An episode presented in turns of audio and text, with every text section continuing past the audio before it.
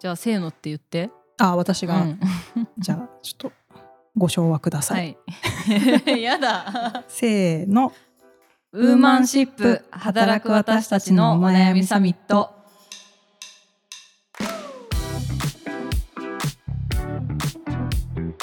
皆さんこんにちは。ニュースピックス 4E の中道香です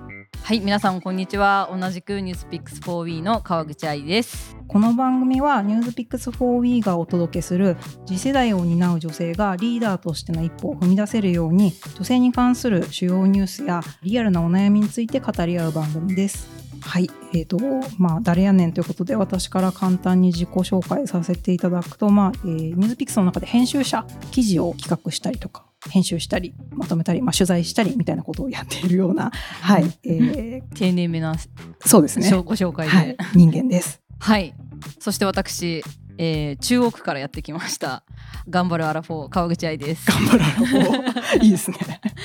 ちょっと簡単にニュースピックス 4W についての説明も。あそうですね。はい。えーニュースピックス 4E っていうのがですね、ニュースピックスというまあ経済メディアの中で、まあ、女性のキャリアに寄り添ってエンパワーするコミュニティっていう、まあ、ちょっと横文字の多いコンセプトなんですけれども具体的に何をやってるかっていうとその次世代のま女性リーダーをもっと世の中に増やしましょうみたいな女性管理職の比率がね今低いみたいなところも言われているのでそういう育成のための講座をやったりとか女性のそのリーダーに関わるようなテーマでイベントとか記事を作ったりとかしているようなプロジェクトでございます。はい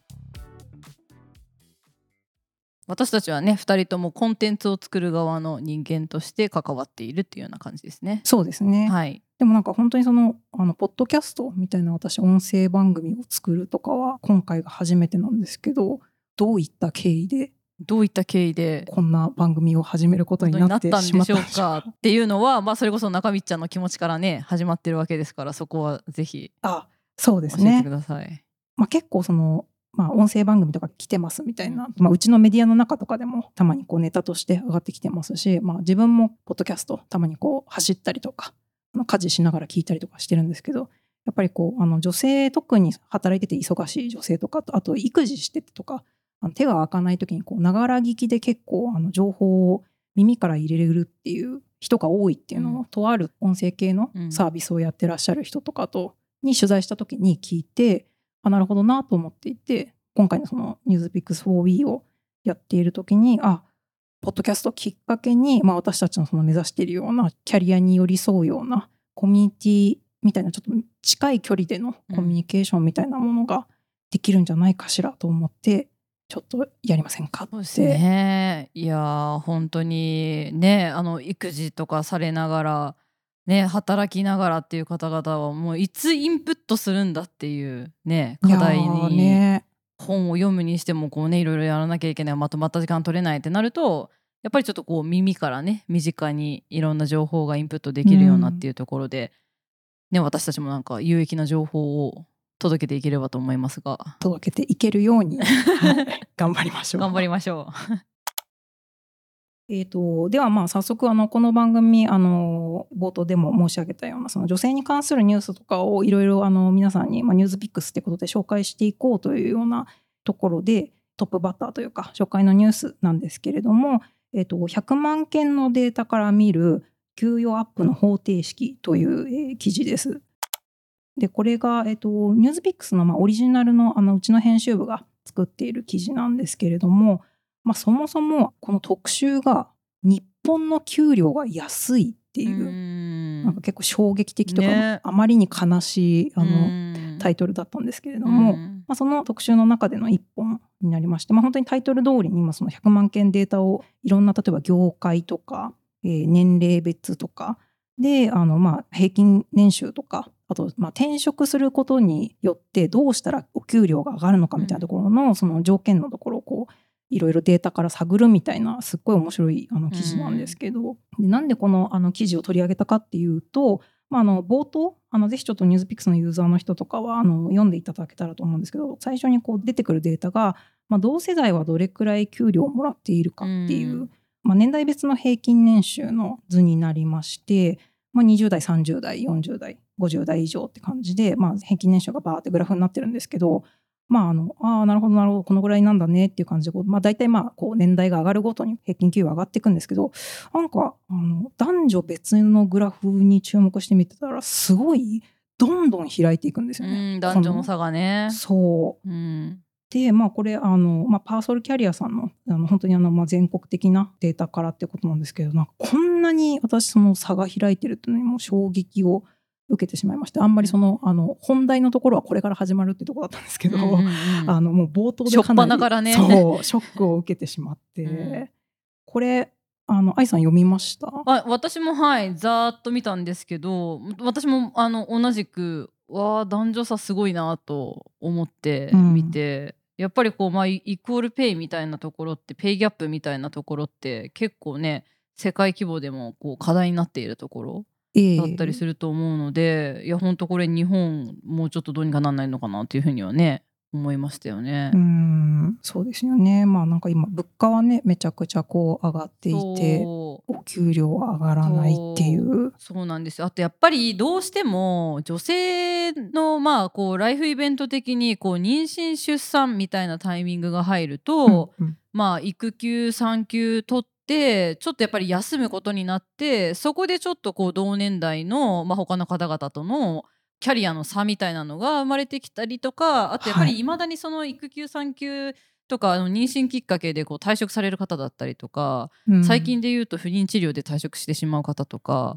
そういった方々がどうしてもこう女性がこうライフイベントに左右されてしまってそのペイギャップのところの影響が出てしまっているのかなと思うんですけどそれを加味した上でのあの給与設計をしてくださいよ逆にっていうふうに思うんですけどね。あーうんなるほど、まあ、そもそも制度がそうなってたらっていうことですよね。まあ、うちの会社とか多分あのかなり、まあ、実はそのニュースピックス結構まあ男子校的なメディアとかも言われたりしますけど、まあ、中で働いてる人たちは結構女性も多いですすしね。まあ、あの働きやすい環境ではあるはずなんですけどまあでもやっぱり社内見ててもなんかやっぱりそのこう子供をうん子育てをしながらやっぱりこういう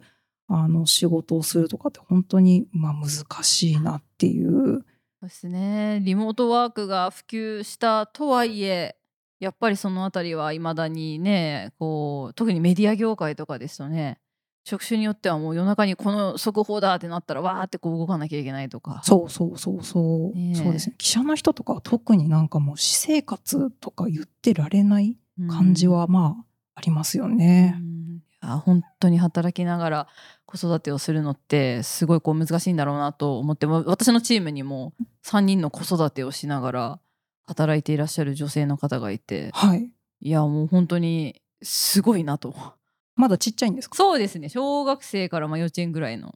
年代でたまにミーティングしてると「えー」とか言って入ってきて「はいはい。いい」とか言って手振ったりとかするんですけどいやでもその方はまあでもううちの会社はまあそのスーパーフレックスだからまあみんなその自分がこう空いてる時間にやろうっていうところであのやってるんですけどなんかそういうそういうところをちゃんとこうみんなこうみんなそれぞれ人にはその人なりのこう状況があるっていうことをこう許容しながらチームで例えば、うん。特に今で言うとこう急にこう子供がコロナになっちゃってみたいなはいとかもあったりするので、そういった時にもこう一応こうバッてフォローあの入れられるようになんかこうみんなで細かく状況共有しながらやってたりするところありますね。なるほど状況の共有ですか？そうそうなんか困った時のいやこれがですねあの私たちあのあるシートみたいなのがああってですねチームメンバーがこう仕事をしやすいようにこの状況だったらこういうやり方が私はやりやすいですっていうようなことを共有できるこうスプレッドシートみたいなのを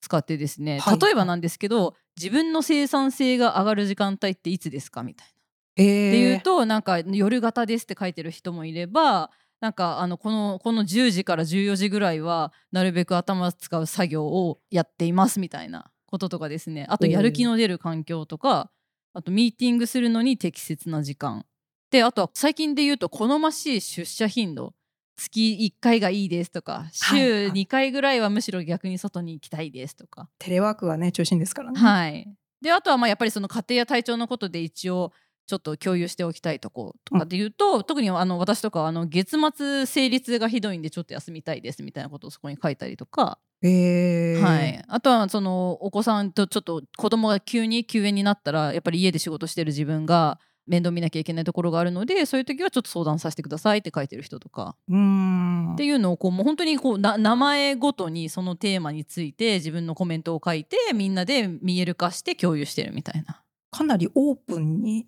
そういう理由とかもちゃんと書いてる感じそうですね。割となんか書いてますね。あの別に書きたくない項目は書かなくていいよっていうようなことをしてたりはするんですけどなんか割とうちのチームは書いてますね。えー、ちなみにそれっていつからやってるんですか、えーとですねちょうどあでも今年に入ってすぐぐらいですねだから半年ちょっとぐらいでやってますね。それがやっぱりあった方がいい感じに？なんかそれをやってから別にそんなに毎日見てるわけじゃないんですけどそれをバッてみんなでやってから結構やりやすくなったなっていう気はします私は。おうんなんか別にこうねみんな家でやってるからいつどういうことやってんだろうっていう風になってこうなんか今声かけていいのかなとかって思う時もあるじゃないでめっすか。ちゃある。ね。めっちゃある、ね。特にねお子さんいらっしゃる方だとね5時から7時の間っめてなんかお迎え行ったりご飯作ったりなんかやってるかもしれないけど「えいや名称つけときポーン!」みたいな。うん、すっごいわかります。ちょっと送る時にねちょっとすいませんそうそうそうそう。そう。でもいや全然あのつけといてください。私の時間で見るんでみたいなことがやっぱりわかるんですよね、うん。そういうこう、うみんなで状況とかを共有できると。確かに。それだと逆になんかこうあのレスがすぐ来なくても、うんう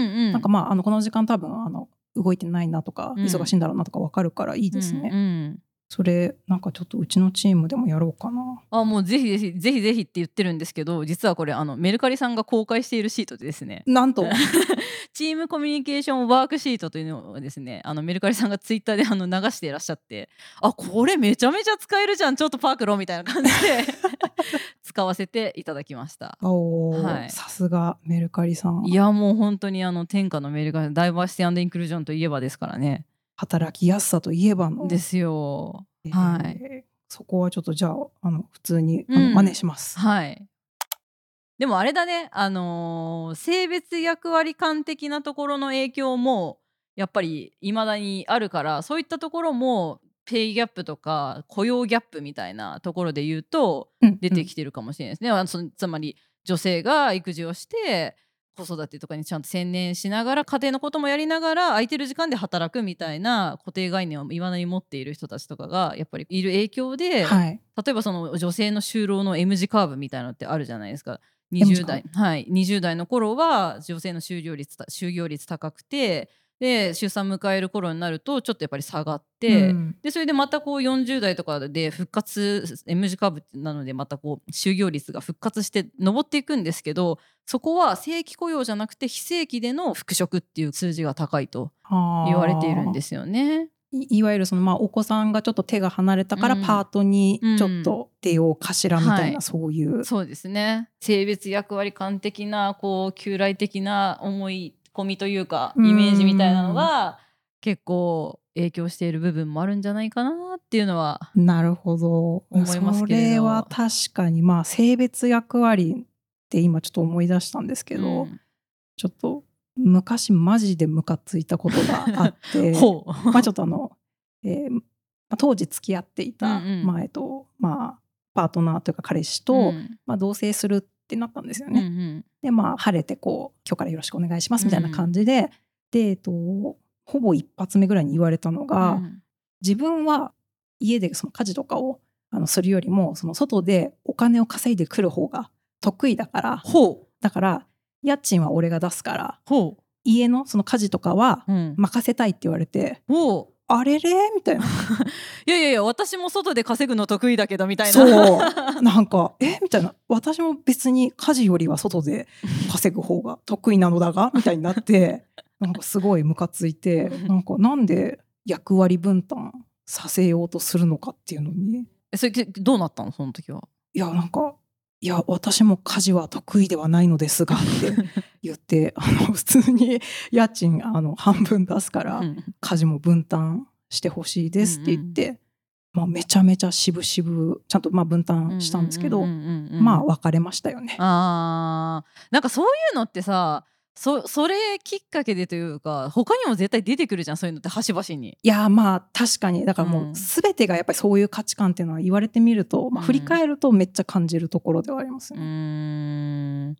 いやーまあだから本当にその辺のこう価値観が合う人っていうのも重要だしなんかそういう人の価値観が逆にこう変わっていく方が実はあなたも働きやすくなるんだよとかね生きやすくなるんだよみたいなこととかはね、なんかもっと広まってったりするといいんですけどね。そうそうそう多分なんかその、まあ、当時のパートナーも多分そのなんかこう俺がっていうなんかこう俺様がみたいな気持ちじゃなくて本当多分良かれと思って言ってるというかなんかまあしかも世の中的にそういうものだし割とみたいなうん。ところもあってまあ言っていたというかそういう刷り込みもあるんだろうなみたいなところはうん。ポジティブにそう思いたいですよね。そういやでも絶対そうだと思う。なんか思い込みというか自分の親がそうだったからとか、うんね、やっぱりこう刷り込みとかそういうところでこう自然にこうまさにこうアンコンシャスバイアスみたいなもんで、うん。良かれと思ってみたいなのもそうじゃないですか。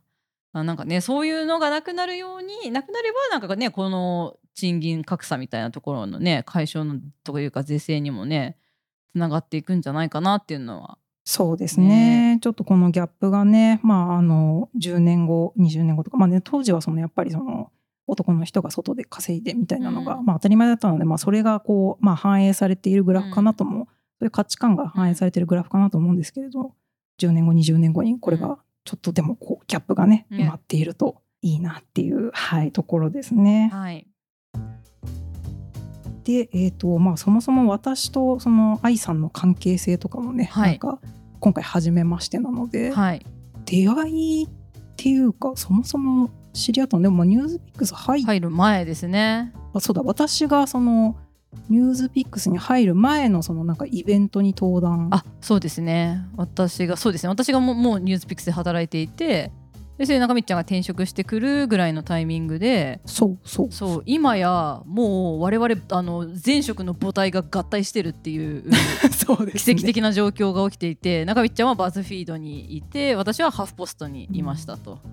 でその後ね、まあ、会社は合体してますけど、まあ、その前にね私たちはニュースピックスで合流してるっていう。そうですね。なんかもう気がついたらもう5年後ぐらいには全員同じところで働いてるかもしいやれない。もう本当にみんな一大マフィアみたいになって。そうです。一大メディアマフィアみたいになってるかもしれないですね。ね、はい。い、やでもそれも私が入社する前なんでもう3年くらい前、ね。いやあっという間ですね。ねえ。で今ちょっと別のあの部署ではあるんですけれどももともとはまあ同じ部署でいろいろ一緒に仕事したりとか、まあ、今もこうやって 4B で一緒にコンテンツを作っているんですけれども私たちの共通点といえばもうそれは今言いますか？皆さんもご存知の、ははい。い BTS です。そこかい。いやー。まさかの。最近ね本当に多分あの会社のその業務連絡する Slack よりも多分その BTS の話してるメッセの方のやり取りが多いんじゃないかそっちっていう。の方のやり取りがやれナムジュンがあそこの店に来ただの。日本来てましたからね。ねえ。しかも今あの私たちの今オフィスでこれ収録してるんですけどなんとそこからねかなり近いところで実はお食事をされていたという噂を聞きつけたアラフォーアーミーははい。もう翌日速攻で行きましたね。実際行って。実際行ってみたらめちゃめちゃ混んでた。同じくアーミーであろう方々で店がもう満杯になっており。長蛇の列。長蛇の列。あらー。ちょっとあれはもう入れなかったですねはい、ではそろそろお時間かなと、はい思うので、まあ、この番組では、まあ、今お話ししたみたいに、えー、と主要ニュースであったりとか女性のリアルなお悩みについて語り合っていこうと思ってます。で時にはちょっとあのゲストとかもお呼びしてこんな風にあのいろいろお話ししていけたらなと思うんですけれどもちょっとあっという間に時間が過ぎちゃったんですけど、どうでした？愛さん。初回。いやなんかあれですね。もうちょっとあの砕けてもよかったかもしれない。わかんないけど。マジ反省じゃないですか。ガチ反省入れてしまったちょっと次回はもうすっごい特ダネを話すからって言ってみんなに聞いてもらおうかなって今思っているっていう。あそういう小ずるいこといきなり初回からやる、はい。じゃないと聞いてくれなさそうだなってすごいビビっている確かにね。ちょっとぜひあの皆さんのちょっとご意見とか、はい。あのお悩みを寄せてもらうための、えー宛先もあの作っておこうと思うのでぜひちょっとそちらにお便りというか送っていただけると嬉しいです。はい、ではまた来週、はい。ありがとうございました。ありがとうございました